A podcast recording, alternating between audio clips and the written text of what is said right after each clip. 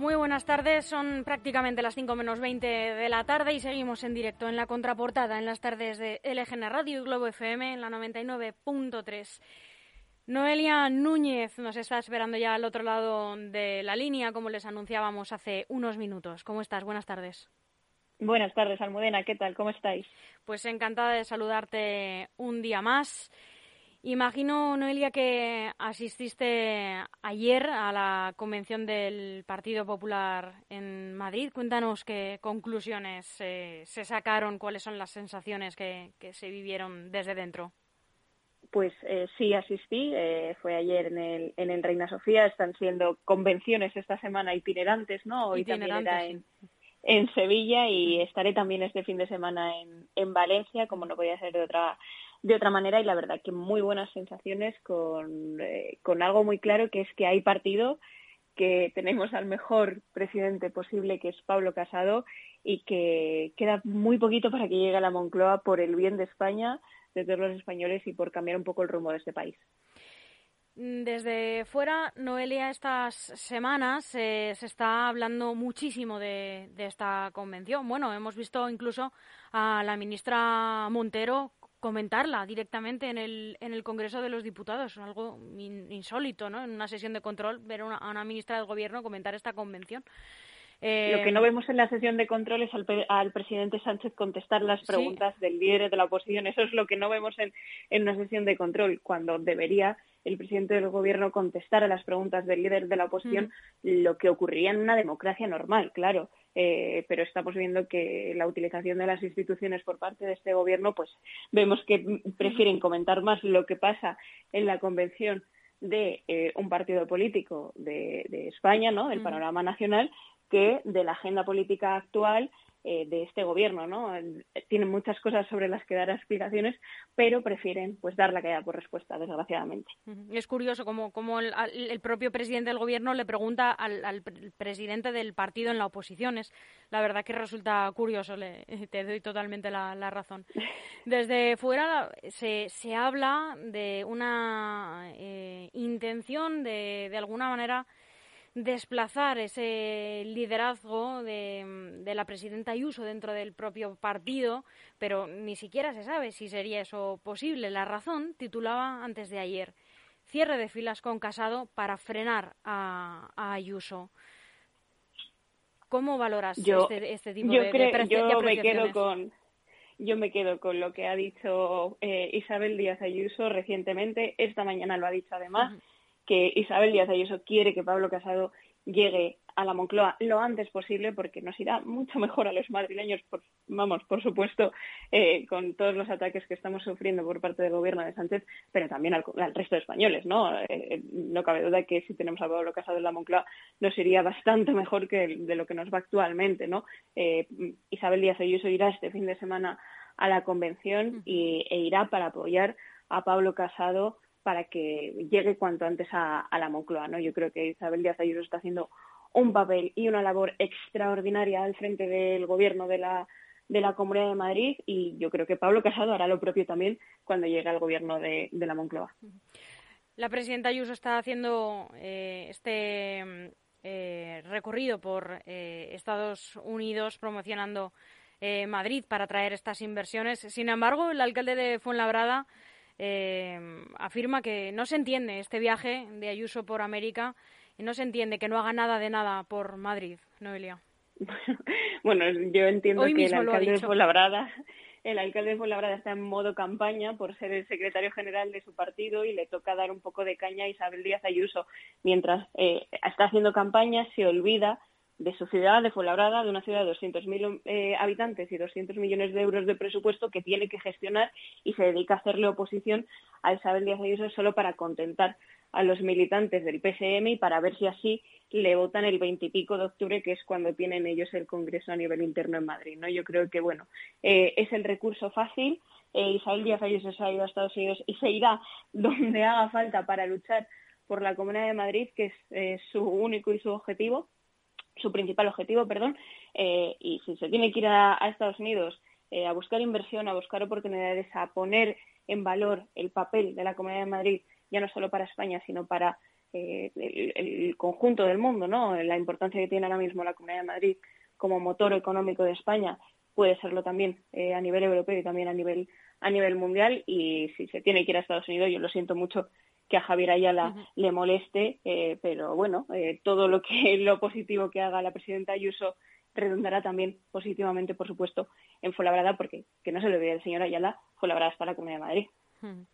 Y de hecho, eh, todavía nos están celebrando y lo, y lo habéis reclamado desde el Partido Popular de Fuenlabrada que se vuelvan a abrir los plenos eh, del municipio a la afluencia de público, como se hacía antes de la pandemia. Mm, Fuenlabrada está bastante bien en cuanto a incidencia. Si no me equivoco, Noelia, estáis a 52 casos por cada 100.000 habitantes.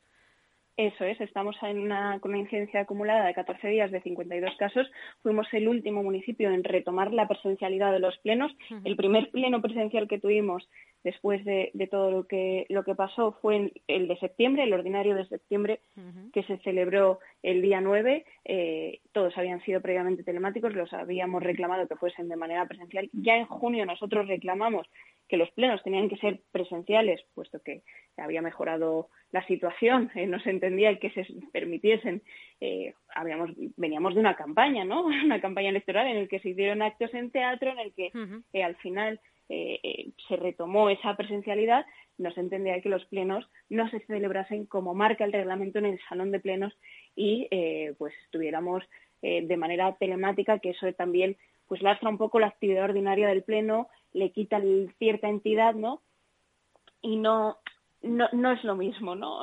no, no respetamos ese, esos principios básicos que deben regir el pleno. Ya en junio planteamos que además debían ser presenciales y con público. En la Asamblea de Madrid ya en junio eran con público, es decir, venían invitados del Partido Socialista y el señor Ayala no permitía que los plenos en Fuenlabrada fuesen eh, presenciales y tuvieran público. Hoy por hoy siguen sin público, algo que no entendemos, mientras en Getafe, en Alcorcón, compañeras además de esta aventura que está eh, eh, realizando nuestro alcalde por ganar la Secretaría General del, del PSM, son presenciales y con público, es decir, no se entiende que, en diferentes municipios ya haya público eh, y en Fuenlabrada no. Al final hay vecinos que no eh, saben utilizar muy bien las herramientas digitales o que no tienen esas herramientas digitales para seguir en medio desde para seguirlo con todos los medios desde sus casas, ¿no? Y nosotros lo que reclamamos es que eh, uno de los principios básicos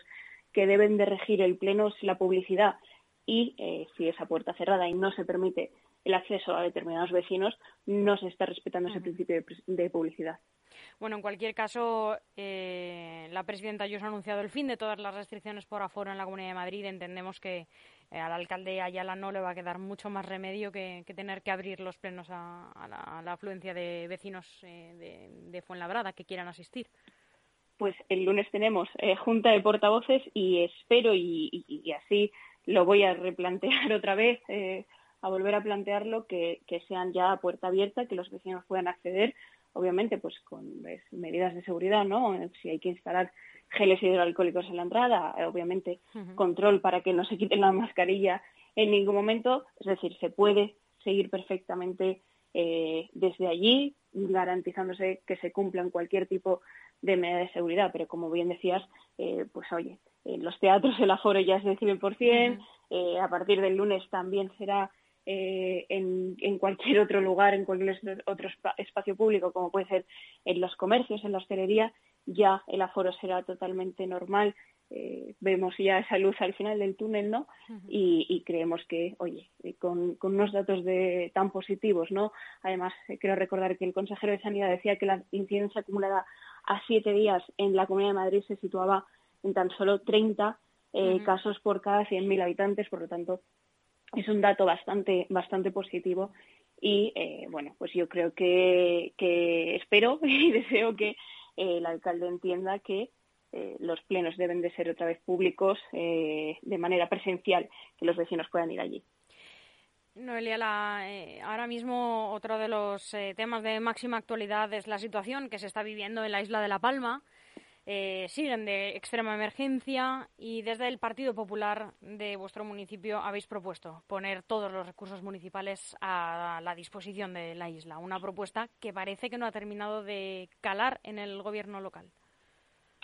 Pues eh, nuestra sorpresa ha sido que no hemos obtenido ningún tipo de respuesta. Eh, es algo que, que planteamos. Además, es una moción que vamos a llevar al próximo pleno del jueves, hemos visto que el, que, el equipo de gobierno, bueno, que el Partido Socialista, vamos a separarlo, ¿no? Que el Partido Socialista ha presentado también una moción al respecto de La Palma, un día después de registrar nosotros la, la nuestra, eh, muy buenas intenciones, pero no hemos visto nada tangible de que de verdad eh, se vayan a poner recursos. Yo he visto, por ejemplo, al alcalde de Guadilla eh, que ha enviado ya material del ayuntamiento a los vecinos afectados, a los ayuntamientos afectados en este caso, poniendo eh, a disposición camas, poniendo a disposición cualquier herramienta o cualquier material que puedan necesitar y nuestro ayuntamiento pues, no, no ha hecho absolutamente nada, ¿no? Me parece estupendo que se sumen a presentar también una moción como nosotros, pero más allá de las buenas intenciones, nosotros lo que pedimos son hechos. Es decir, otros ayuntamientos lo están haciendo, se puede hacer. Nosotros seguramente tengamos eh, a disposición muchísimos medios que, las, que son necesarios ahora mismo en La Palma y que los vecinos afectados las, lo necesitan, pues entendemos que eh, pues, verdad tiene los medios suficientes como para ser generoso. Siempre lo hemos sido, tanto los vecinos como eh, todos los miembros de la corporación siempre hemos arrimado el hombro cuando había que hacerlo y creo que este es un momento para ello, ¿no? Y que Fuenlabrada debe estar debe estar a la altura de la situación. La alcaldesa de Alcorcón, por seguir un poco en la línea de alcaldes que son bastante afines al de Fuenlabrada, también ha propuesto organizar algo, un festival o algo cultural para recaudar eh, fondos de alguna manera. O sea que a lo mejor por ahí se le puede entrar al, alcalde de Fuenlabrada también. A ver si ahora que pasa mucho tiempo juntos, pues le da alguna, le da alguna idea a nuestro alcalde y, hacen algo para ayudarles que lo están pasando verdaderamente mal. Bueno, ha costado, Noelia, pero parece que finalmente en unos días va a haber feria taurina en Fuenlabrada, a pesar de aquel recurso presentado por una empresa que resultó no ser adjudicataria de, la organización del evento.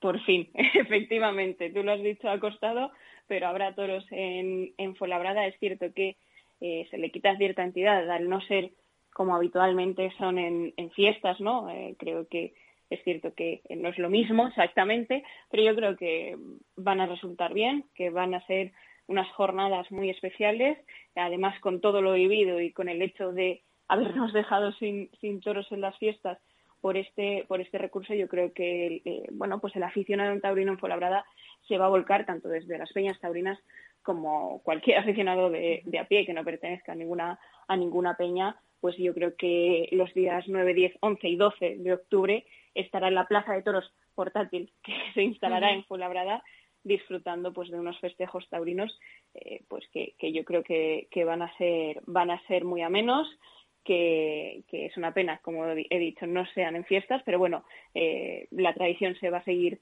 respetando. Nosotros presentamos en el pasado pleno una moción precisamente para ello, para que eh, una vez pasara todo, eh, los festejos taurinos en Fuenlabrada volvieran a su normalidad y, y, no dependieran ni de pactos, ni de políticos, ni de absolutamente nada, sino que la programación se siguiera manteniendo. El Partido Socialista votó a favor de esa moción, la moción salió adelante y bueno, pues eh, aportamos nuestro pequeño granito de arena para que esa tradición se mantenga eh, independientemente de quién nos gobierne, del tiempo que pase y de si hay empresarios que presentan recursos y paralizan eh, pues los festejos o impiden que sean en fiestas. Los toros seguirán existiendo en Fuenlabrada y nosotros seguiremos disfrutando de ellos. Noelia, esta semana también eh, has estado reunida con el consejero de Transportes, eh, Movilidad e Infraestructuras, con el señor David Pérez, para hablar sobre necesidades del municipio. Ya se ha confirmado que se va a licitar el proyecto de este nudo de la M506 eh, que va a prestar servicio a, la zona de Vivero y que conectará también el parque de bomberos. ¿Qué otros asuntos eh, tuvo oportunidad de partir con el consejero y, qué otros proyectos hay para la pues localidad en este sentido? Le planteé principalmente ese, porque creo que en cuanto a necesidad y urgencia, para mí es, de los más importantes, ¿no? Porque al final eh, ya no solo obviamente va a mejorar la movilidad de tanto el barrio del Vivero como también de, la zona de, la calle Oasis, sino por servicio a los bomberos. Es decir, actualmente los bomberos eh, tienen que desplazarse, si quieren hacer un cambio de sentido, tienen que desplazarse hasta la rotonda de Loranca con los inconvenientes que eso tiene, con eh, la demora en el servicio que eso puede, puede conllevar, ¿no? Y yo creo que esa es la actuación más importante que eh, debe acometerse. Es cierto que eh, anteriormente se llevaron a, mm, a, cabo pasos para adelantar ese, ese proyecto y por inconvenientes o por eh, bueno por terceros en cuanto a las cesiones de terreno esto luego los expedientes administrativos son muy muy laboriosos y no tan fácil como como se, nos gustaría a todos no no se pudieron llevar a cabo pero parece que ahora hay muy buena sintonía Así eh, se comprometió el consejero a ello, nos lo confirmó. También tuvo Javier Ayala una reunión con el consejero y también se lo confirmó el consejero a nuestro alcalde, ¿no?